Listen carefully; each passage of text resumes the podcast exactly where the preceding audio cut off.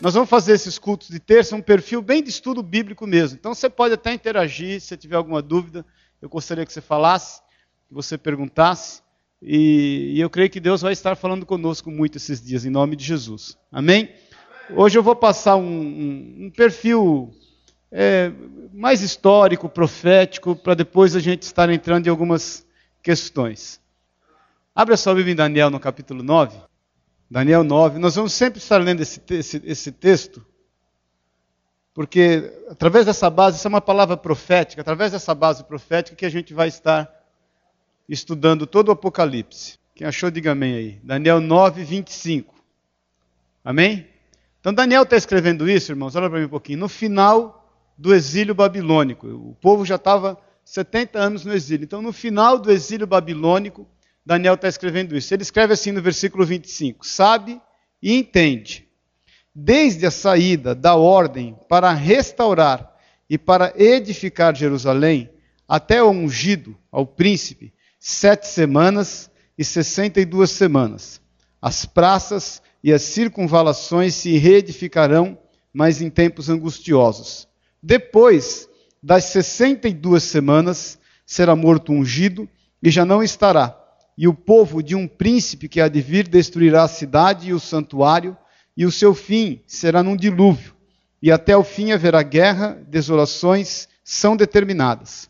Ele fará firme aliança com muitos por uma semana. Na metade da semana, fará cessar o sacrifício e a oferta de manjares sobre a asa das abominações virá o assolador, até que a destruição que está determinada se derrame sobre ele. Amém? Vamos orar. Pai, nós, com temor e tremor, entramos, Senhor, na tua presença, declarando do teu poder, da tua autoridade, que o Senhor venha nesses dias, Espírito Santo de Deus, derramar em nós uma palavra revelada, para que nós estejamos atentos aos dias que estão, Pai, segundo aquilo que entendemos pela tua palavra, muito próximos, para que nós possamos, Deus, fazer a tua obra compreender os teus desígnios, entender a tua vontade, saber que os dias têm se cumprido e que o Senhor está, Deus, cumprindo toda a tua palavra. Espírito Santo de Deus, ministra os nossos corações. Nós dependemos e precisamos de ti, em nome de Jesus. Pai, nós repreendemos tudo que não é teu, tudo que não pertence a ti, que queira opor-se à tua palavra, ao teu mover, ao estudo desses dias, que queira levantar-se, Pai, gerando dúvidas, dubiedade, tudo que não é teu, nós repreendemos em nome de Jesus, Senhor. Amém e amém. Daniel fala de 70 semanas. Cada, cada, cada semana, queridos, compreende sete anos. Então, ele fala de um período que aconteceu sobre a terra. Um período ele divide em uma semana, é importante a gente distinguir, ele divide uma semana depois 62 semanas, são 69, depois uma outra semana. É isso que está escrito aí, você, você leu com atenção. Agora, o, que diz respeito a essas semanas proféticas de Daniel? Se você prestar bem atenção, ele fala bem aqui: sabe e entende, desde a saída da ordem para restaurar e para edificar Jerusalém. Então, quando que foi essa saída, essa ordem? Veja bem, nós vamos fazer alguns estudos aqui escatológicos, não são apologéticos. O que, que é apologia? É você entrar em defesa. Quando você entra em defesa daquilo que você está estudando, você tem que trazer os, todas as opções para que a gente tenha liberdade de optar por aquilo que testifica nos nossos corações. Agora, quando a gente está fazendo um estudo escatológico, o que, que eu fiz? Eu peguei todas as opções que tinha e resumi naquilo que nós entendemos como verdade para a nossa vida. Então existem algumas posições. Por exemplo, só no sentido da questão do final dos tempos, existe o pré-tribulacionismo, o mesotribulacionismo e o pós-tribulacionismo. O que, que é isso? O pré-tribulacionismo, 99% hoje é fechado com essa ideia, com essa visão. Nós somos fechados com essa visão. Que a igreja vai ser retirada antes dessa última semana que vai se cumprir, que é a 70 semana, que é a semana da grande tribulação. Então entenda, nós vamos ver aí que 69 semanas já se cumpriram, das 70. Aquela primeira semana e as outras 62 semanas, elas já se cumpriram. Uma semana há de se cumprir, que é a semana da grande tribulação, que são sete anos de uma grande tribulação. Existem vários trechos na Bíblia que faz com que haja correspondência, sendo um ano uma, uma semana, um dia da semana. Sete anos, sete dias da semana. Então, isso tem que começar a ficar claro no teu entendimento, porque nós somos fechados com essa visão de que a igreja é retirada antes, por causa da carta, nós vamos ler isso mais para frente, de Apocalipse, aos, né, é, é, aos da igreja de Filadélfia, porque quando existem ali, quando são escritas as sete cartas, as sete igrejas, são sete momentos da igreja na face da terra. E os dois últimos que a gente entende são as, as igrejas que vivem, são contemporâneas, é Filadélfia e Laodiceia. Então, Filadélfia é retirada, que é uma igreja institucionalmente fraca, mas que não, não, não se perdeu naquilo que é a palavra de Deus, embora tenha passado por lutas e por tribulações. E Laodiceia é uma igreja rica, institucionalmente forte, politicamente inclusive, que nós entendemos que é a igreja que fica, segundo diz a palavra de Deus, e aquilo que nós entendemos. Então, nós entendemos que antes dessa tribulação, dessa septuagésima semana, a igreja é retirada. Agora, Daniel nos, nos fala aqui, ele fala, ó, sabe e entende. Ele diz que há um tempo, e o tempo, o início para que isso se começasse é desde a saída da ordem para restaurar e para edificar Jerusalém. Quando que foi essa saída e essa ordem? Se você ler, não precisa abrir agora que nós vamos ter muito texto para ler.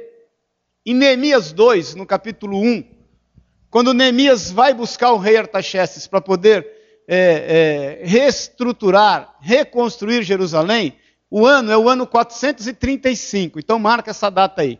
435 antes de Cristo. Então essa foi a ordem da saída.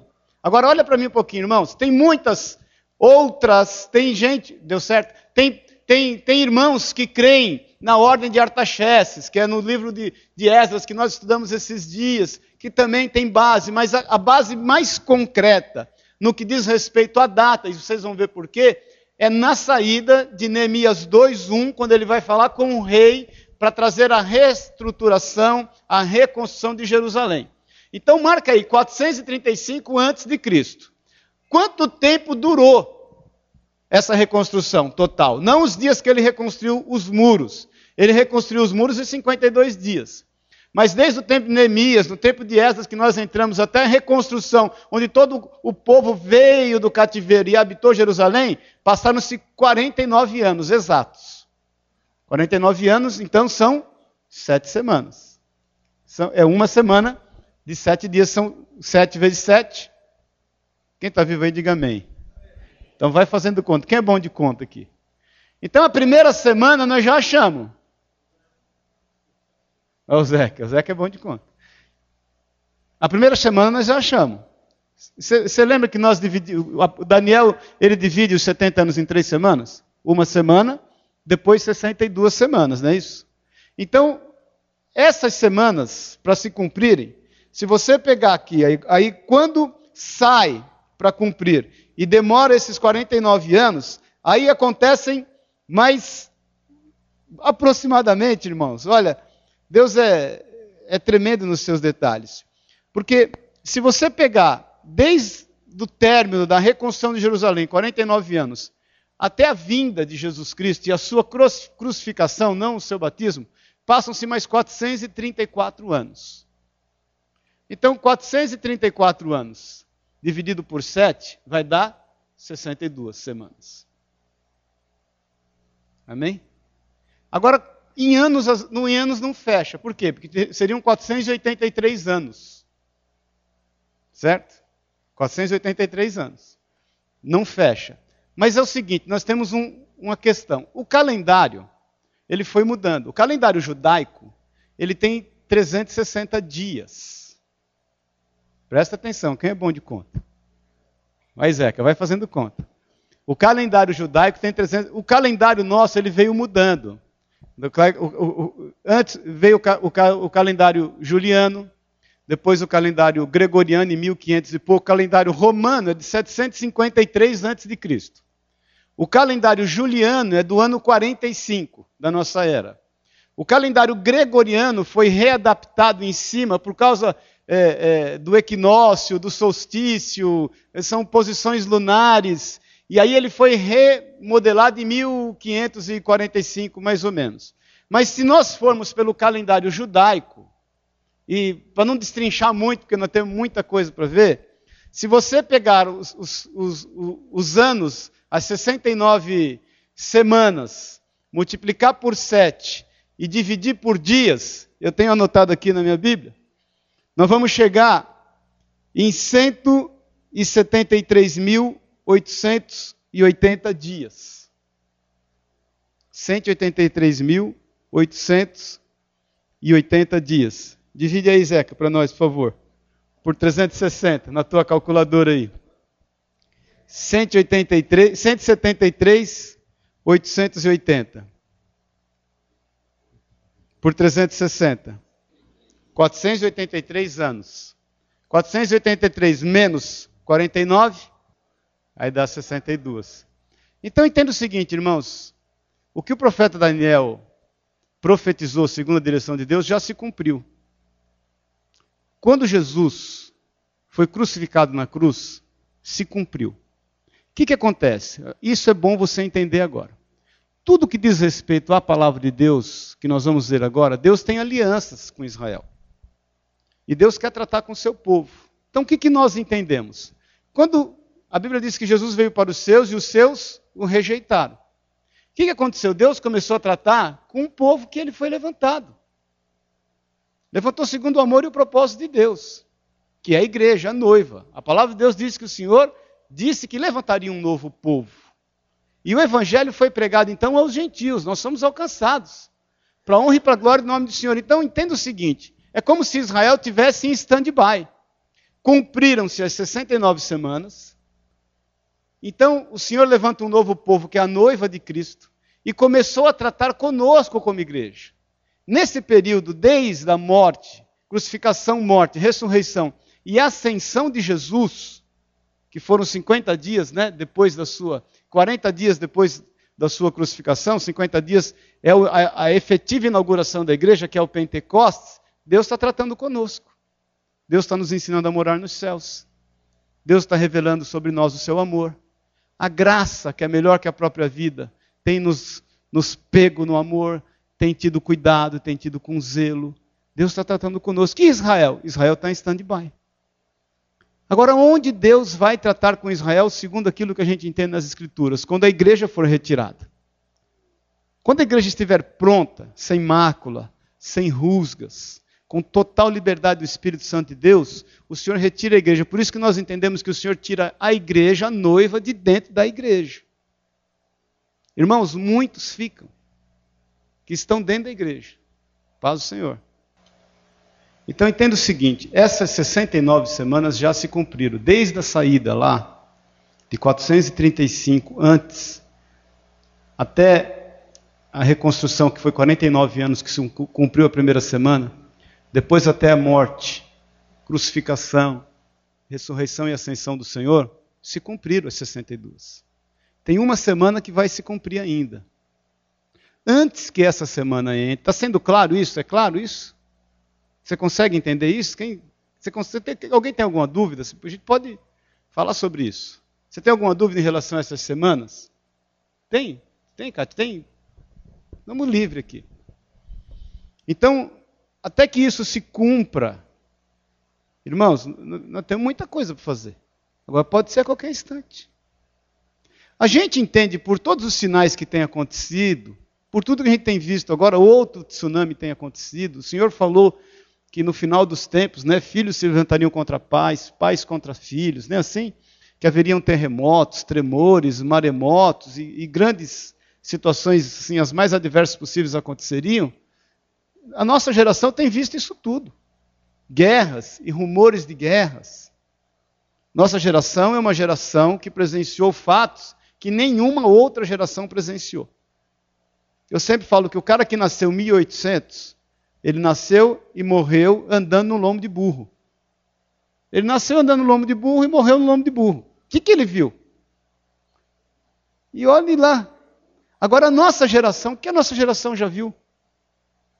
Quantas coisas nós já vimos de tecnologia, de avanço, de medicina? Jesus falou que nos últimos dias a medicina prosperaria muito.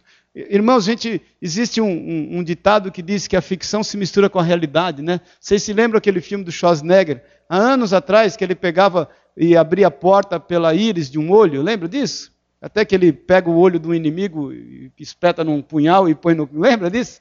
E abre a porta. Isso é uma realidade tão já, já, já ficou passado. Recentemente nós tivemos um filme aí com o John Travolta e o Nicolas Cage, de transplante de face, que trocaram a face deles, que já é um negócio hoje em dia também. Irmãos, quantas outras coisas a gente está esperando acontecer? Nós vamos estar estudando esses dias e é muito importante que, que a gente comece entendendo que nós estamos vivendo um momento que acreditamos que a volta do Senhor vai ser a qualquer instante. E a gente tem se distraído. Eu estava hoje no morrão lá, estava vendo as crianças e, e vendo o, o, o quanto a gente pode fazer mais. Quantas pessoas. Eu estava olhando ali e falei, Senhor, glória a Deus, porque se a gente conseguir aqui, tem 60 lá. Se a gente conseguir aqui. Eu estava vendo aqueles dois mais pinta brava lá que a diretora veio falar com a gente. E falei, puxa, se, eu estava vendo aquele menino lá. Falei, se esse menino aí a gente conseguir restaurar a vida dele, é um, um a menos na rua aí dando trabalho. Agora, irmãos, porque muitas vezes, preste atenção no que eu vou te falar, nós nos voltamos muito para a nossa realidade, a nossa necessidade, e, e, e o quanto nós podemos nos santificar para agradar a Deus. Quando na realidade a melhor forma que nós temos que agradar, para agradar o Senhor é cuidando daquilo que é o desejo e a vontade dele. É cuidando daquilo que é interessante a Deus. O que é interessante a Deus? Nós cumprirmos o ID. Porque nós temos uma cultura religiosa, uma cultura de que a gente vai se santificar, então nós vamos virar monge, irmãos. E vamos arrumar um monte bem alto para ninguém conseguir alcançar a gente lá e vamos ficar lá sozinho. E vamos esperar um arrebatamento. Você acha que Deus vai se agradar disso? Eu acho que se, eu creio que se isso acontecesse conosco, Jesus volta, a gente fica lá, continua no monte esperando Jesus. E Jesus vai levar aqueles que são dele. Jesus, quando chama Davi, entre os irmãos, ele chama Davi que estava trabalhando. Eu creio que na volta do Senhor do arrebatamento, nós vamos ser flagrados fazendo a vontade de Deus. Porque senão nós vamos vestir uma capa de santo. Por isso que eu sempre digo que nós temos uma visão como igreja, que nós crescemos em cima de um tripé: amor, santidade e estudo da palavra. As três coisas têm que ser uniformes na nossa vida, para que a gente tenha um crescimento saudável. E eu creio que do, quando o arrebatamento nos alcançar, nós vamos ouvir uma trombeta, queridinha, e estamos nos céus. O que, que a Bíblia fala a respeito disso? Os mortos ressuscitam primeiro. Quem morreu com o Senhor já está com o Senhor, mas não tem os corpos glorificados ainda. Por isso que o apóstolo Paulo fala em Coríntios 13 que um dia nós seremos, nós veremos como ele é e seremos como ele. Então a pessoa que morreu, onde ela está? No Senhor, está com o Senhor. Aquele cara lá lá no, que morreu na cruz, do lado do Senhor, lembra? Ainda hoje estarás comigo no paraíso. Está lá. Como muitos estão lá. E se algum de nós tiver a passagem para ir antes do arrebatamento, nós vamos estar lá com o Senhor. Quando do arrebatamento, os mortos ressuscitam e têm seus corpos glorificados. Nós vamos entrar já nesse processo. Por isso que a Bíblia diz, o apóstolo Paulo, que muitos não verão a morte. Então eu estava outro dia que eu mudei, eu falei para o Senhor assim, Senhor, puxa, vejo a hora chegar o arrebatamento, porque eu não vou ter que carregar nenhuma mudança atrás de mim. Não vou ter caixa para fechar, caixa para abrir, nem a roupa do corpo leva, querido. Não vai dar trabalho para ninguém carregar. Então o que, que vai acontecer? Pup, arrebatou, como você viu aí. Eu estava conversando com o Zé outro dia, não sei se você sabe, já há alguns anos, já tem uns muitos anos, as, as, companhias aéreas americanas, quando fazem a escala de voo, elas colocam um comandante, um piloto cristão e um não cristão. Porque se vier o arrebatamento, a nave pousa. Não sei se você sabia disso. Então, irmãos, nós nós entendemos que somos essa geração em função dos cumprimentos das profecias. Tudo foi cumprido. Então, essas 69 semanas foi quando Daniel diz aqui, até o dia do ungido, quando em algumas traduções diz que ele é decepado, até o dia em que o Senhor é cortado aqui do meio dos viventes, e obviamente depois ele ressuscitou e, e, e está nos céus hoje, isso já se cumpriu. Agora, e no que diz respeito àquilo que temos que fazer? Eu quero, quero investir um pouco de tempo nisso, para a gente entender, porque às vezes a gente começa a estudar sobre Apocalipse e final dos tempos, algumas pessoas são tomadas por um medo religioso e quer virar santo de vez. E ninguém aguenta, querido. Nem você vai se aguentar. Ser santo é poder estar fazendo a vontade de Deus. Se você não se envolve com pecado, entenda isso, é porque você quer andar com Deus. Porque o, o, o nosso pecado é que faz separação entre nós e o Senhor. Isso é o óbvio na vida de um crente. Porque o crente, o crente é doidinho para falar, mas eu não bebo, não fumo, não danço apertado, não costuro para fora. Não... Isso é o óbvio. Vamos falar a verdade, isso é o óbvio na vida de um homem, de uma mulher. Para que viva dias felizes. Não se envolver com mentira, com fofoca, com balela, com dar golpe nos outros, com dar cano, com entrar na indústria do engano. Isso, vamos falar a verdade, irmãos? Isso é o óbvio. Isso não é vantagem. Isso é o mínimo. Ter o caráter transformado, restaurado, o temperamento controlado. Isso é o óbvio. Agora, nós vamos nos santificar cada vez mais para fazer aquilo que eu desejo a vontade de Deus. E eu se algo deve nos chamar a atenção nesses dias, nesses estudos, é o quanto nós podemos e devemos fazer. É o quanto nós podemos e vamos fazer. Amém? Agora entenda o seguinte: para que tudo se cumpra, Deus é um Deus de alianças, não é? Deus é um Deus de propósitos. Ele vai cumprir todas as suas alianças. E nós vamos estudar sobre algumas alianças. Hoje nós vamos estudar sobre a aliança abrâmica. E é necessário a gente entender que Deus tem uma aliança. E Ele quer cumpri-la. E para que isso fique muito claro no nosso entendimento. Agora, outra coisa que é importante você entender: nós temos uma interpretação em relação à Bíblia. Existem dois tipos de interpretações bíblicas. Uma é alegórica, outra é literal. O que, que é alegórica? Ela dá margem para você fantasiar e interpretar. O que, que é literal? Do jeito que você lê, é o que você crê. Então, abre rapidamente em João, no capítulo 1. João 1. Evangelho de João, capítulo 1. Nós vamos ler alguns versículos aí para entender essa questão do como nós interpretamos a, a, as Escrituras. João 1,6. Quem achou, diga amém.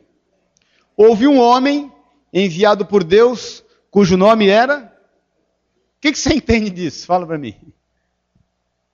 Houve um homem que era chamava João, não é isso? Que foi enviado por Deus. Isso é uma interpretação literal. É isso, Cassião?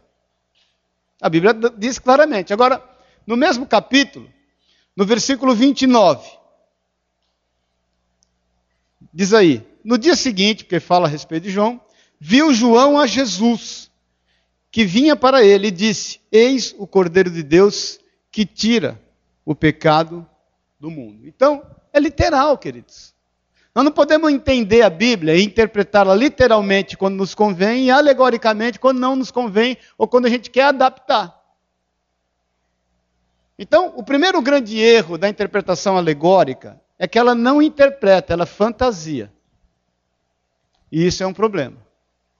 Por isso que nós somos fechados com a visão literal. Quando a Bíblia fala de Adão e Eva, eu creio que houve Adão e Eva. Quando a Bíblia fala que destruiu Sodoma e Gomorra, eu creio que quando fala do dilúvio, eu creio no dilúvio.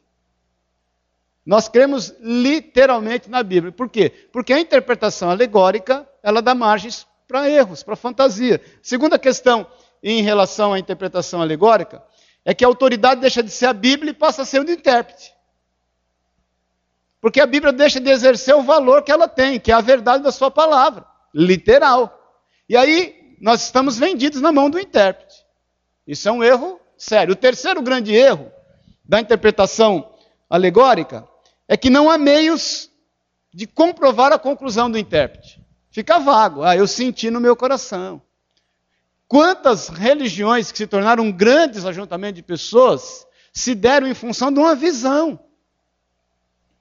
Eu não estou aqui para falar de, de como as pessoas creem, mas nós estamos aqui para falar daquilo que nós cremos, mas houve um homem chamado Joseph, Smith, que um dia teve uma visão de anjos que entregaram a ele um rolo de revelações da palavra e nasceu o mormonismo. Existia um homem chamado Russell, que teve uma visão também e, e apareceu o russelismo, que são os testemunhas de Jeová. Os escritos de Ellen Mike White, é Mike Ellen White, eu sempre ponho o MC no meio aí.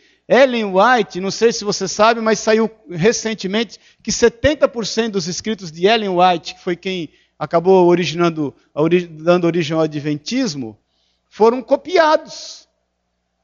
Não eram inspirações próprias, como ela dizia. Então, quando a gente fica em cima de um intérprete, a gente fica refém dele e tira toda a autoridade da Bíblia. Allan Kardec. Né? E aí o pastor Caio Fábio, na época, escreveu o, o Kardecismo segundo a Bíblia, né? Então, irmãos, a gente tem que ficar. O, o apóstolo Paulo fala assim: se alguém vos anunciar o evangelho que não seja esse que está escrito aqui, ainda que seja um anjo, seja ele anátema ou maldito. Então nós temos que entender essas questões para poder estudar aquilo que diz a palavra de Deus naquilo que nós temos curiosidade. Eu não sei você, mas todo mundo, quando começou a ler a Bíblia, já foi querer logo o Apocalipse, queria ver o fim da novela, né? É, quando a pessoa chega na igreja, já quer logo o Apocalipse. Aí você fala, não, querido, lê João primeiro, lê Provérbios. Não, eu quero saber o que vai dar no final. Mas não vai entender. Por que, que não vai entender? Porque ela é literal e está ligada a uma série de cumprimentos de promessas da aliança do Senhor. Nós vamos entrar em, no Apocalipse. A hora que a gente entrar nos sete selos, nas sete trombetas aí e nos sete castiçais, só o sangue de Jesus. Agora, nós vamos entrar nisso aí. Mas antes disso, nós temos que entender. Então, primeiro, nós cremos que somos pré-tribulacionistas, que seremos arrebatados, como você viu aí, antes da grande tribulação. Entendemos que haverá um momento de uma grande tribulação. Nós vamos entrar nessa questão dessa grande tribulação e compreendemos a Bíblia como ela eh, se, se, se, se expressa, da forma como ela se expressa, literalmente. Quando você lê a Bíblia, você busca entendimento de Deus naquilo que diz respeito àquilo que os teus olhos estão vendo literal. Deus vai te mostrar ali uma verdade. Quando nós falamos de uma palavra rema, uma palavra revelada, existem mistérios do Senhor contidos na sua palavra, que nos levam a entender. Eu não sei se já aconteceu com você, comigo já aconteceu muito, de ter entendimento em algumas coisas, em, em, estar orando, em algumas posições em relação a algumas questões que a gente convive, e depois, com o tempo, eu fui lendo a Bíblia e achei na Bíblia exatamente aquilo que era testificado, que testificava no meu coração. Nós estamos entendendo isso, queridos? Está claro isso para você? Porque a gente começa então a entrar nas, nas, nas nas alianças do Senhor e naquilo que Ele tem, para que a gente saiba que Ele vai cumprir todas as coisas. Amém? Então vamos lá. Em Gênesis 12, abre a tua Bíblia, por favor. Por que, que é importante nós vermos a aliança? Porque, queridos, nós temos que ficar atentos ao cumprimento de todas as coisas.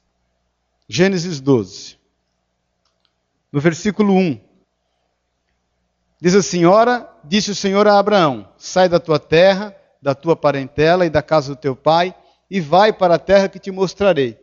A ti te darei uma grande nação, e te abençoarei, e te engrandecerei o nome, se tu uma bênção. Abençoarei os que te abençoarem, e amaldiçoarei os que te amaldiçoarem, em ti serão benditas todas as famílias da terra. Então, olha aqui para mim, Deus dá uma ordem seguida de uma promessa, não é isso? Primeiro ele fala, sai.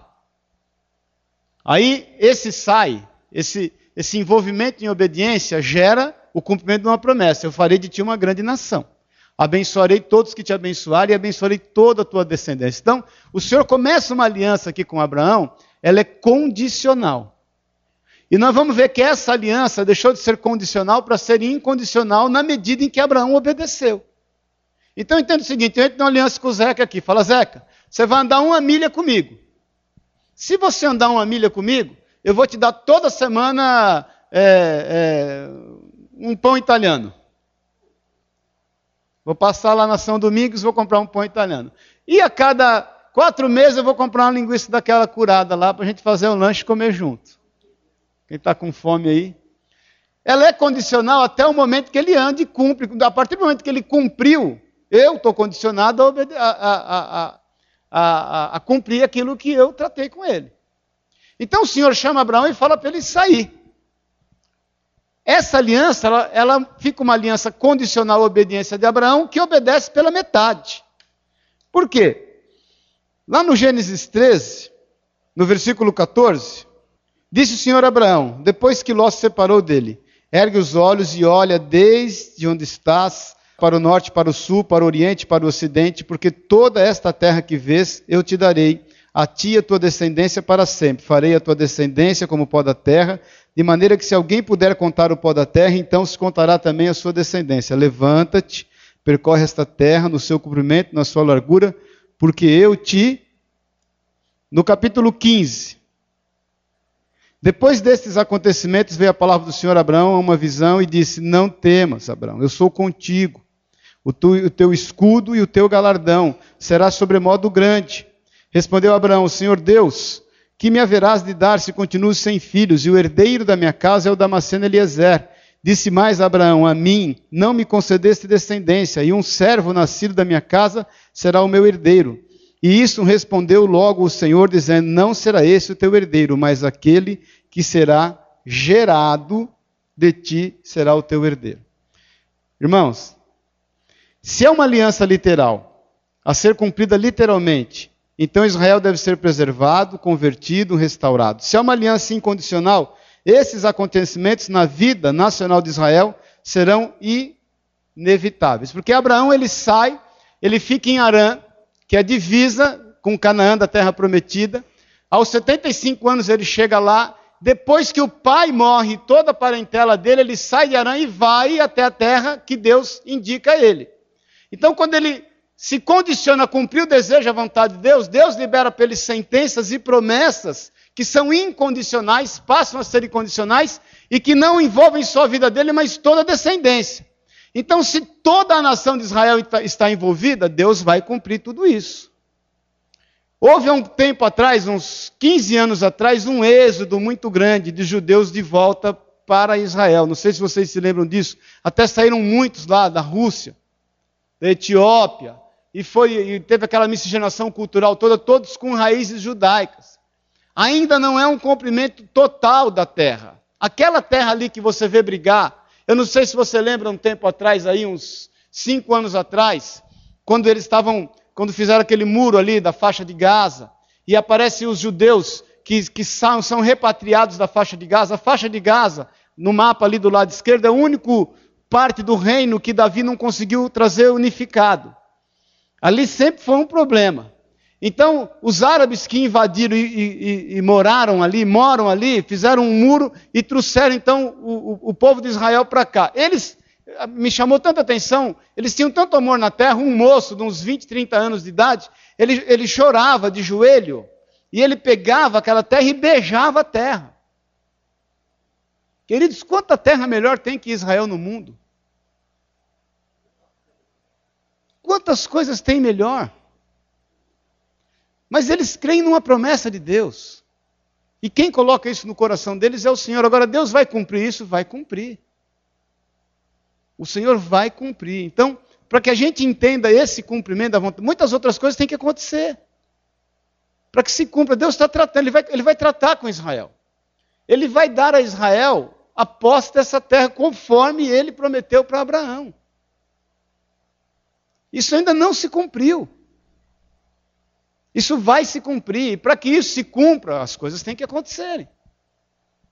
Então, se ela é uma aliança incondicional, ela passa a ser uma aliança incondicional e que dá direito a Abraão e todo o povo de Israel, todo o povo de Israel está contido, está tá envolvido nisso, tenha certeza que Deus vai cumprir. Deus não promete para não cumprir. Paz do Senhor. Alguém tem alguma dúvida em relação a isso? Vamos abrir aqui os auxílios universitários. Você tem alguma dúvida em relação a isso? Agora você pode me dizer assim, mas por quê? Deus tinha um povo? Não, Deus buscou na terra um amigo. Abraão era amigo de Deus. E ele deu a ele uma promessa. Abraão, então, gerou uma família. Aos 100 anos de idade, ele foi pai. E através dessa família veio uma nação, conforme nós lemos em Gênesis 12, 13 e 15, que é a aliança amplificada. E essa nação, o Senhor vai cumprir sobre ela a aliança. Deus, Deus abençoou o povo de Israel aonde eles colocaram os pés. Sempre foi assim. Não sei se você sabe que quando, quando Maurício de Nassau, um holandês que invadiu aqui o Brasil e tomou Recife lá, lembra? Não sei se lembrar você não lembra que você não é dessa época, mas você já deve ter estudado sobre isso. É onde tinha a primeira sinagoga brasileira que está até lá no Recife. Os judeus, ele, ele foi destruindo, tirando as sinagogas e, e transformando em templos cristãos. Os judeus que saíram fugidos de lá, perseguidos, foram para Nova York e fundaram Manhattan, o maior centro financeiro do mundo. Saíram daqui do Brasil. Onde o povo de Israel põe as mãos, pode ter certeza que Deus abençoa. É uma promessa de Deus. Agora, Deus vai cumprir a promessa da posse da terra. Aquela terra, aí sim, no âmbito geográfico, Deus vai dar para o povo de Israel. Agora ele vai tratar com esse povo antes, por isso que nós temos que entender. Deus, aquilo que eu te falei, queridos, em até Cristo Jesus, quando Cristo, quando Jesus foi rejeitado, Israel entrou em stand-by. Está lá. O Senhor os ama, tem para com eles propósitos, cumpre as suas promessas em relação à vida deles. Eles são prósperos, eles são abençoados, eles são do Senhor. A palavra de Deus diz que nós, como cristãos, devemos orar pela paz em Israel, nós devemos abençoar o povo judeu, por isso que nós temos com eles uma feição de amor, entendemos isso, sabemos né, é, o quanto eles são queridos do Senhor. Agora, Deus nos levantou como igreja e tem tratado conosco. Chegou o tempo da gente estar sendo tratado. Irmãos, quando as palavras são liberadas, querido, para a tua vida, quando o Espírito Santo de Deus te visita, quando você lê a palavra de Deus, ela fala no teu coração, põe em prática. Porque Deus está tratando conosco, está nos dando a oportunidade que os anjos quiserem e não tiveram de pregar o Evangelho. Ele nos liberou como exército. Nós, irmãos, olha, Israel, nós vamos ler isso mais para frente, não hoje. Israel tinha um sacerdócio. Nós somos um sacerdócio, é diferente. Nós podemos viver hoje, presta atenção no que eu vou te falar e nós vamos ver isso lá na frente tudo que está destinado como promessa de Deus ao povo de Israel, lá no milênio, depois dos sete anos de tribulação, nós podemos ver isso hoje. Depois vou ler para você a relação. Eu tenho uma relação de 34 características referente ao milênio que está profetizado para Israel, que nós podemos viver hoje. Nós temos esse direito em Cristo Jesus. Então entenda o seguinte: essa aliança Deus vai cumprir de dar a eles a posse. E é importante a gente entender a aliança, porque envolve a promessa para Abraão e para a semente de Abraão, de Abraão, e isso tem que ficar bem claro nos nossos corações. Amém, queridos? Deus prometeu para Abraão e toda a sua descendência, toda ela. Agora, qual é o elemento condicional? Deus ordenou que ele abandonasse Ur, pois morava com seu pai Terá, e Terá ele morava ali com, com Abraão e ele era um idólatra. Abre rapidamente Josué, no capítulo 24. Josué 24, versículo 2. O fator condicional dessa aliança. Josué 24, versículo 2. Quem achou aí, diga amém. Então Josué disse a todo o povo: Assim diz o Senhor Deus de Israel: Antigamente vossos pais, Terá, pai de Abraão e de Naor, habitaram da além de Eufrates e serviram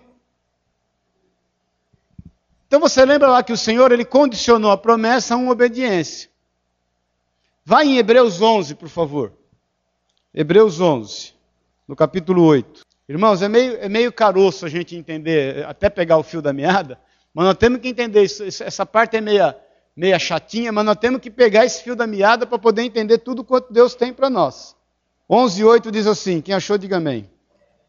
Pela fé, Abraão, quando chamado, obedeceu, a fim de ir para um lugar que devia receber por herança, e partiu sem saber onde ia. Agora, vai lá, volta por favor em Gênesis, no capítulo 11. Gênesis 11, está facinho. No versículo 31. Eu preciso que você invista um pouco de tempo nisso aí, fique prestando atenção e pá, nós paramos para responder a tua dúvida, se você tem alguma dúvida. 11, 31. Diz assim: Quando Deus dá a ele a ordem de sair, tomou, terá Abraão seu filho, e a Ló, filho de Arã, filho de seu filho, e a Sarai, sua nora, mulher de seu filho Abraão, e saiu com eles de Ur, do calde, de, dos caldeus, para ir à terra de Canaã. Foram até Arã, aonde? No versículo 32, e havendo Terã vivido 205 anos ao todo, morreu em depois que ele, que o pai morre, aquele então sai de Arã. Aí ele começa a cumprir a sua parte, a condição que a ele é dada para receber a bênção e a promessa de Deus e fica apto a isso. Aí ela deixa de ser condicionada, a promessa para ser incondicional. Então, quem está entendendo aí, diga amém. Então Abraão obedece parcialmente, não quis separar da família, chegou em Arã, Gênesis 11, 31, e não recebeu nada ali. Depois que ele sai de Arã, Deus o leva para a terra, Gênesis 12, 4, onde nós lemos, e reafirma sua promessa aí no Gênesis capítulo 12, versículo 7, e apareceu o Senhor Abraão, ele disse: Darei à tua descendência esta terra. Ali edificou Abraão um altar e o Senhor lhe aparecera. Então, irmãos, quando, quando nós cumprimos a nossa parte, quando há condição, a condição no que diz respeito a, a fazer a nossa parte, você pode ter certeza que Deus vai fazer a dele. Então eu quero que você fique claro isso na tua mente, meu querido, em nome de Jesus, que Deus vai cumprir todas as suas promessas. Deus compactuou com Abraão lá atrás e falou que daria a ele a posse dessa terra. E essa aliança é uma aliança incondicional, uma promessa. Ela é atemporal e incondicional, ela vai se, se cumprir. Para que ela se cumpra, Deus tem que tratar com Israel. Para Deus tratar com Israel, ele tem que nos tirar, senão nós vamos entrar no tratamento. Deus já está tratando conosco pela graça, não é pela lei. Irmãos, eu entendo quando a palavra de Deus diz que aqueles que não vierem pelo amor vão vir pela dor, não é para o nosso tempo. Vamos falar a verdade, hoje tudo é amor. Qualquer adversidade que você venha encontrar na tua vida não é dor, irmão. Dor, nós vamos saber, nós não vamos saber em nome de Jesus, mas eu não quero estar aqui, mas o povo vai viver na época da tribulação, aí é dor. A Bíblia diz que os homens vão procurar a morte e não vão achar. A Bíblia diz que por sete meses, nós vamos ver isso mais para frente, eles vão ficar enterrando corpos de homens. Sete meses, enterrando gente. As pessoas vão ter que parar de fazer os seus afazeres comuns, rotineiros, para enterrar gente, porque senão como é que vai fazer? a gravidade das enfermidades vai aumentar muito. Aí é dor. Por isso que Jesus fala em Mateus 24, quando vier esse tempo, aí das grávidas. Por quê? Porque elas não podem se locomover. Fala aí, Camilão. Está provocando ele aqui. Outro dia o Zeca falou para mim, escuta, e aí, como é que nós vamos fazer? Tem uns amigos que eu não quero que fiquem. Eu falei, é onde a gente entra com o papel de evangelismo. Aí nós temos que pregar. Então você imaginou, querido, Agora, Deus, Ele está tratando conosco em amor. Nós vivemos num país livre, irmãos. Olha, você pega aí na Indonésia, lá em Jacarta, alguns lugares da Índia, onde nós quisemos entrar lá e, e não conseguimos na África, que, que, países que são extremamente muçulmanos. A Moscou ainda melhorou muito, é a igreja que tem crescido muito na Rússia. Tem crescido muito na Rússia. Mas tem países que você não pode, alguns lugares da China, onde o Fábio é doidinho para ir lá, as pessoas andam com pequenos pedaços da Bíblia, que se a polícia pega, ele engole.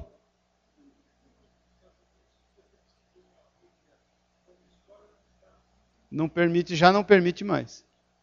Então, queridos, comece a entender que a gente está totalmente na graça. Agora, o que temos feito com a graça? Que evangelho que a gente tem vivido, queridos? O Brasil passa por um momento os mais, dos mais delicados que eu já vi nesses 30 anos de crente. Todo mundo quer se dar bem na vida. Todo mundo quer se arrumar. Irmãos, o que já deram de golpe em nome de Jesus? Golpe. É, é coisa de louco. O que dão de golpe? Todo mundo quer se dar bem na vida. Esse negócio de vir para a igreja e saquear uh, o vizinho. Nós somos sal da terra e luz do mundo, a gente tem que trazer diferença. Agora, o Senhor está tratando conosco. Ele está cuidando de nós. Só para que a gente entenda que ele está de olho em cumprir a aliança dele, que ele fez com Israel. Está claro isso, queridos? Agora, quando a obediência foi guardada, Deus instituiu o plano irrevogável e incondicional. E ele é sustentado pela incondicionalidade, incondicionalidade da aliança. Vai em 1 Crônicas, no capítulo 16.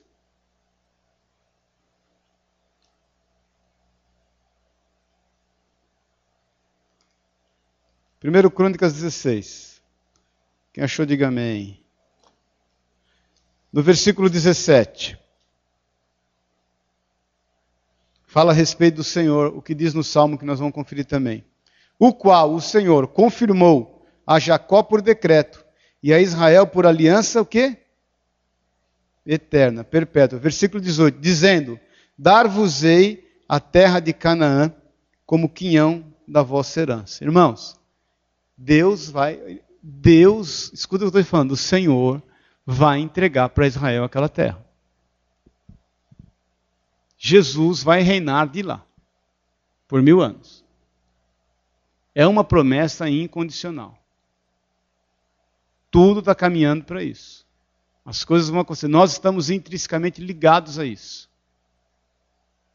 Nós temos que estar correndo, continuamente, fazendo. No mesmo, no, em Salmos fala a mesma palavra. Salmo 105, 105, versículo 10. Diz assim: O qual confirmou a Jacó por decreto e a Israel por aliança perpétua, dizendo: Dar-te-ei a terra de Canaã como quinhão da vossa como quinhão da vossa herança. Agora, vai em Gênesis, em Gálatas, por favor, no capítulo 3, 16. Achou aí, não? Diz assim: ora, as promessas foram feitas a quem? A Abraão e a seu descendente. Não diz aos seus descendentes, como se falando de muitos, porém de um só, e a seu descendente que é Cristo. E digo isto, uma aliança já anteriormente confirmada por Deus, a lei, que veio 430 anos depois, não a pode abrogar, de forma que venha a desfazer a promessa porque se herança provém da lei, já não decorre de promessa, mas foi pela promessa que Deus a concedeu gratuitamente a quem? Então entenda o seguinte: é antes da lei, não, não tem, não é uma aliança condicional. A lei ela traz condicionalidade. Você cumpre, eu faço. Quando você lê Deuteronômio 28 da bênção, né? Se obedecer, se, você vai ver um monte de se. Não tem condicionalidade. Por quê? Porque ela vem antes da lei. E qual a relação que nós, como igreja, temos com essa aliança? Porque nós estamos ligados em Cristo Jesus, que é o descendente de todas as coisas. Paz do Senhor. Nós temos que entender isso, nós temos que investir um pouco de tempo nisso, para saber como as coisas vão se fechar lá na frente, onde a gente vai estudar. Por isso que eu digo, é um, é um momento que nós temos que investir tempo. Agora, tudo tem se cumprido, querido. Deus não vai tornar atrás na sua promessa. Em hipótese alguma. As coisas vão acontecer ipsilíteres conforme ele está falando. Vai em Atos 7, quando Estevão, eh, Estevão declara muita coisa profética ali, mas em Atos, na declaração de Estevão, no versículo 5, Atos 7, quem achou, diga amém. No versículo 4, eu vou, eu vou ler no versículo do 2 em diante, Estevão respondeu: Varões, irmãos e pais, ouvi. O Deus da glória apareceu a nosso pai Abraão quando estava na Mesopotâmia, antes de habitar aonde, hein? Então ele ficou em Arã, e ali Deus não falou com ele, depois ele obedece. a condicionalidade deixa de existir, ela passa a ser incondicional. Ele disse: Sai da tua terra e da parentela e vem à terra que eu te mostrarei. Então, saiu da terra dos caldeus e foi habitar em Arã. E dali, com a morte do seu pai, Deus o trouxe para esta terra em que vós agora o quê? Habitais. Versículo 5 está escrito. Só os vivos digam amém. Nela não lhe deu herança, nem sequer o espaço de um pé, mas prometeu dar-lhe a posse dela e depois dele a sua descendência, não tendo ele ainda, não tendo ele ainda. Então, irmãos, Deus ainda não cumpriu essa promessa. Você está entendendo? Diga amém. Deus prometeu? É claro que ele prometeu na tua mente, no teu coração. Ele cumpriu? Ainda não. Você crê que ele vai cumprir? Algumas coisas têm que acontecer. Dentre elas, nós sermos preparados como noiva do Cordeiro. Deus ainda não cumpriu, porque Estevão fala ali ao povo todo que está prestes a apedrejá-lo: Deus, ele deu, mas vocês ainda não têm a posse. Eles usufruíam. É igual morar de aluguel. Deus ainda não cumpriu. Vai em, em, em, Hebreus, no capítulo 9. Nós já estamos terminando, senão é muita informação. Depois você vai, ó, quando passar da quarta, quinta aula, começa a fechar. Eu já, já li tanto sobre isso, já ministrei tanto, já estudei tanto. As coisas parecem simples, né? mas não são. No versículo 8 de Hebreus 9, Vou ler do 6 para você entrar no contexto. Ora, depois de tudo isto, assim preparado continuamente, entram no primeiro tabernáculo os sacerdotes para realizar os serviços sagrados, mas no segundo o sumo sacerdote. Ele sozinho, uma vez por ano, não sem sangue, que oferece por si e pelos pecados e ignorância do povo. Querendo com isto dar a entender o Espírito Santo que ainda o caminho do santo lugar não se manifestou enquanto o primeiro tabernáculo continuar erguido. E isto é uma parábola para a época presente. E segundo esta, se oferece assim dons como quais são os sacrifícios? Quem está vivo, diga amém. O que é oferecido como sacrifício? Dons embora estes, no tocante à consciência, sejam ineficazes para aperfeiçoar aquele que presta culto. No, no, mesmo Hebreus, no capítulo 11, no versículo 13, diz assim: Todos estes morreram na fé, sem ter obtido as promessas, vendo-as, porém, de longe, e saudando-as, e confessando que eram estrangeiros e então eles confessaram que eram estrangeiros e peregrinos na terra porque ainda não tinham a posse. Agora, irmãos, nós estamos entendendo uma primeira aliança. Nós temos mais três alianças para entender e as outras vai ser mais fácil você entender. Por quê? Porque você vai, você começa a compreender que são alianças incondicionais e atemporais. Tem a aliança davídica, a aliança palestina e a nova aliança, que é a que nós vivemos em Cristo Jesus, que nós já vivemos isso. Agora, são alianças incondicionais e atemporais que Israel está envolvido. Então, o Senhor prometeu, aqui ela é de Israel aqui, se fosse o caso, eu vou te dar a terra, querida. Só que é o seguinte, Jesus veio, ela rejeitou, não é o caso dela, rejeitou Jesus como Senhor e Salvador da vida dela, ao noivo chegando. O noivo chega para pegar a noiva, e a noiva despreza o noivo, fala, não, não quero ele. Então o noivo o que ele faz? Agora bem a proposta. Aí senta do outro lado, ele arruma outra noiva. E essa noiva aqui tem promessa de Deus. Ele dizendo o seguinte: quando Israel rejeitou Jesus como Senhor e Salvador, o que, que aconteceu? Ele quebrou essa promessa? Não quebrou. Por quê? Isso que eu estou falando, ela é incondicional.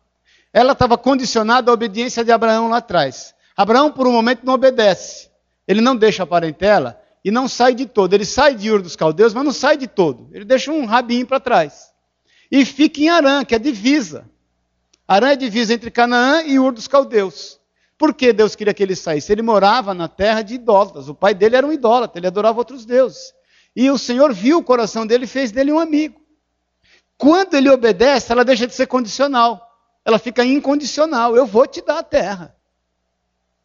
Agora, é importante a gente entender que isso ainda não se. O porquê que a gente tem que entender que não se cumpriu? Porque o não cumprimento disso está intrinsecamente ligado àquilo que nós estamos vivendo. Deus vai cumprir e ainda vai dar para eles isso. Só que vai tratar com eles lá. Ele retira a nós como igreja. Porque quando, entende o seguinte, Jesus veio para os seus, os seus o rejeitaram. Aí o Senhor levanta um povo ligado a Jesus, a vide verdadeira. Ligado nele. Aí ele está tratando com esse povo, que é a noiva de Cristo. Ele, quantas coisas já aconteceram na igreja, desde a vinda, morte e ressurreição de Jesus? Erradas. Quão distante nós estamos do evangelho que Jesus pregou nessa terra aqui? Quantas coisas têm acontecido? Irmãos, gente, eu estou 30 anos no ramo, vai. 30 anos de ramo. Já vi mudar muita coisa. Para bem e para mal. Tem coisas que, olha, depois de 30 anos, tem coisas que ainda me assustam. Falo, não, não é possível. O que, que é isso, Zeca? Deus tratando com a igreja. Essa conta vai chegar.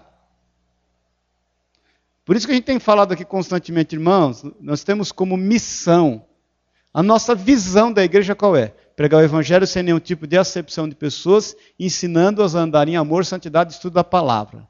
Essa é a nossa visão. Quando a gente cola em alguém, nós colamos um Toninho. Nós vamos pregar o evangelho para ele. E nós vamos ensinar ele a andar em amor, em santidade, estudo da palavra. Vamos colar no Zeca. Nós vamos ensinar ele a andar em amor, em santidade. Essas três coisas, elas, elas, são, elas, são, elas são ligadas. E nós vamos praticar o evangelho. A gente estava lá no Morrão, estava falando com o Fábio hoje, não precisa falar muito, é só chegar lá e amar as crianças. Um dia ora, outro dia compartilha uma palavra. Daqui a pouco, tudo que o Fábio fala lá é lei. Por quê? Porque viram nele amor. Aí quando ele praticar o amor, ele vai poder falar de santidade. Pega um moleque daquele hoje lá e fala para ele, ó, você não pode pecar. Ele vai te dar uma tijolada na cabeça. Na mesma hora. Você está pirado. Agora ama ele. Ele vai sentir amor, ele vai respeitar. Senta com ele hoje e vai ministrar a palavra para ele. Fala, tem mal o que fazer, nem na escola eu estudo, vou ficar ouvindo você aqui, você está louco? Por que, que nós estamos aqui estudando a palavra de Deus? Porque nos sentimos amados por Deus e uns aos outros. Porque entendemos que estamos aqui por amor. Por que nós estamos aqui, irmãos? Eu tenho quatro filhos em casa, velho. Aliás, três em casa, um já é casado. Tem uma mulher linda, olha lá. Podia estar em casa, não podia? Hã? Mas por que estamos aqui? Porque nos amamos. O que nos dá autoridade é o amor. Aí nós vamos andar em santidade. Por que eu vou andar em santidade? Para agradar a Deus? O que, que eu vou fazer para agradar? Será que há algo que eu faço que agrada a Deus? Deus conhece meu coração, queridos. Quando eu ando em santidade, não é com um propósito de estar mais próximo de Deus ou de oferir favores de Deus. Eu sei que Deus me ama, eu vou dar em santidade porque eu quero estar com Ele. Deus está, Deus, Deus é santo. Ele não vai se misturar com o pecado. Então, se eu estou pecando, Ele não vai se envolver comigo. Eu quero ter Ele do meu lado, porque eu o amo, eu tenho necessidade dele. Se você vê a aflição que passou Saul quando foi procurar Deus e Deus não falava com ele, a ponto dele procurar uma cartomante, uma pitonisa. Desespero que entrou aquele homem. Quantas vezes você ora, parece que o céu é de bronze, que o Senhor não te ouve, te dá uma aflição, meu, acho que Deus me abandonou. Então nós não conseguimos, não conseguimos ficar sem o Senhor. Agora, nós queremos andar em santidade por conta disso. E aí nós vamos estudar a palavra de Deus cada vez mais. Isso é visão. Agora, Deus está tratando conosco como igreja. Por quê? Porque ele quer tratar conosco. Quando ele tratar conosco a igreja, ele vai fazer as bodas do cordeiro. Aí a igreja é retirada, Zeca. Aí ele vem tratar com Israel. Aí é a bucha. O povo de Israel, muitos ficam. Tem muito, nós vamos ter uma surpresa. Nós não podemos. Outra coisa que é bom a gente entender, que o Zeca está falando, o povo de Israel fica. Irmãos, olha aqui para mim um pouquinho. A gente não pode medir quem vai e quem não vai. Examine-se o homem a si mesmo. Eu sempre falei, nós estamos aqui na igreja, ali na esquina tem um banco. Se lá tem um assalto e a polícia vem e mata três dos assaltantes, já foram para o inferno, estavam assaltando, não sabemos. Eu já quase morri duas vezes na minha vida. Uma num capotamento de carro, que eu tive amnésia e estava morrendo afogado. Quer dizer, normal eu já não sei nadar. Com amnésia, você imagine o desespero. É, um martelaço sem cabo. Sem cabo amarrado numa bigorna. Eu me lembro, quando eu estava morrendo afogado, que eu lembrei tudo da minha vida. Eu tinha 17 para 18 anos de idade, era recém-convertido, estava convertido há um mês. Tudo passou na minha mente. Um filme. Depois, quando eu levei o tiro, já em 84, tinha 23 anos de idade. 30 segundos para quem está morrendo é tempo de uma vida inteira. Então o ladrão, de repente, ele está lá, morreu no meio de um, de um assalto, mas ele levou o tiro, até ele morrer, e deu tempo dele pedir perdão, dele reconciliar com o Senhor, dele lembrar das palavras que foi ministrado ao coração dele. Não sabemos. Então, quantos judeus vão, quantos católicos vão, quantos... nós não sabemos, irmãos. Nós não sabemos. Nós cremos na graça e na misericórdia de Deus. Agora, nós vamos ter lá, que depois nós vamos falar mais para frente, isso vai ser lá para a décima aula, para a nona aula, sobre os cinco galardões. Cada um vai receber um galardão. Há quem receba cinco galardões. Paz do Senhor. Irmãos, lá não vai ter gordinho, magrinho, alto, baixo, nós não sabemos disso também. Como é o corpo glorificado, que matéria é, eu não sei. Eu sei que pode ser que tenha é, aparelho digestivo.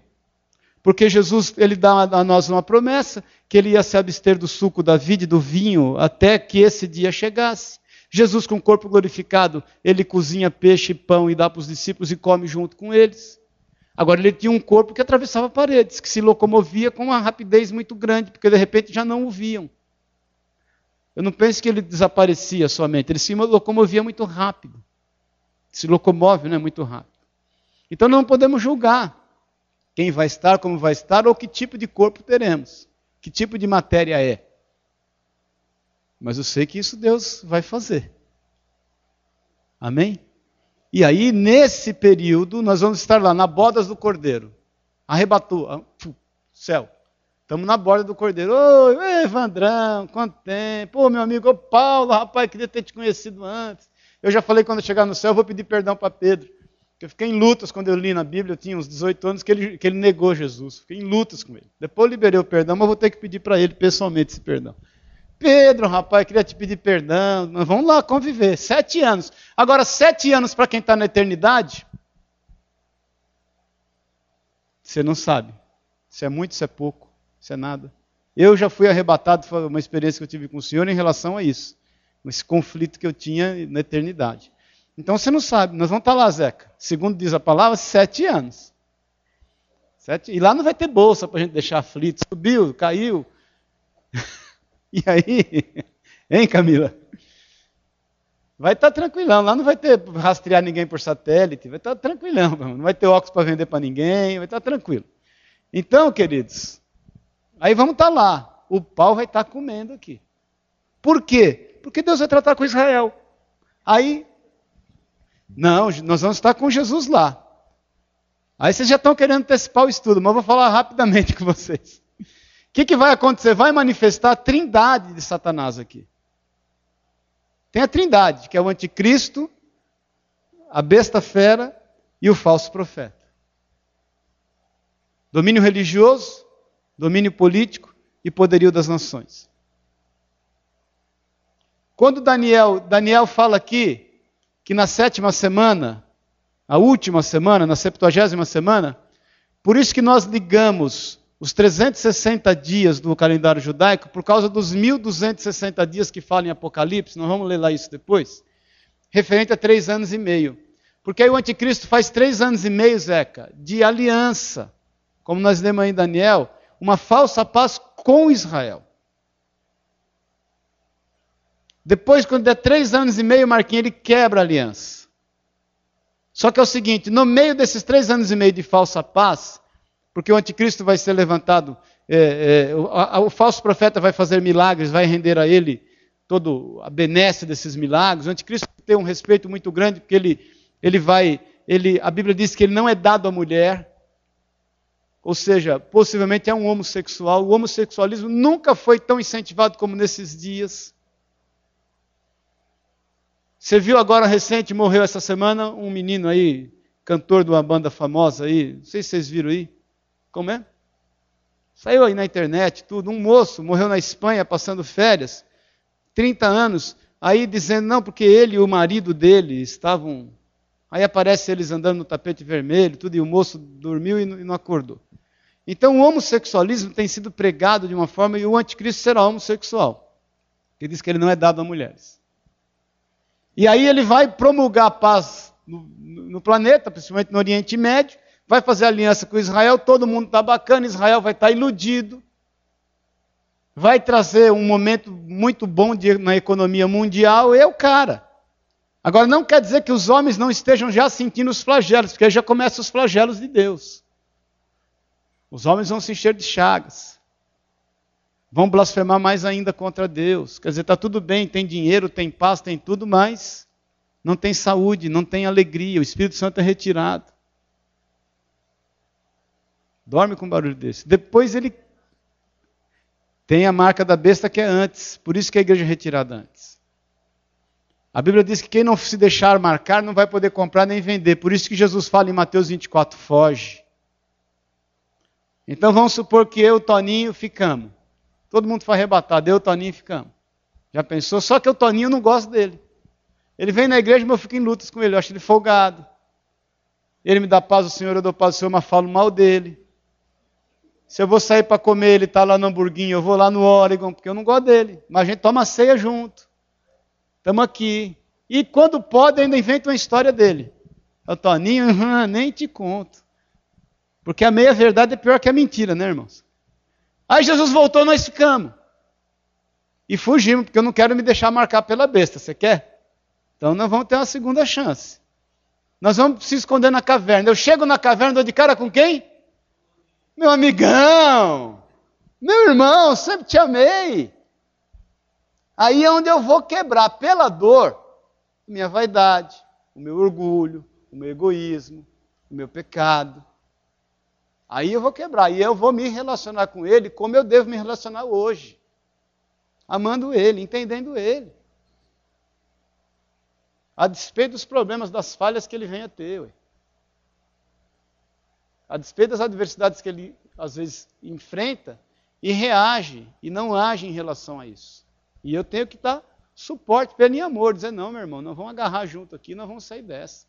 Eu te amo. Você não presta, mas eu te amo.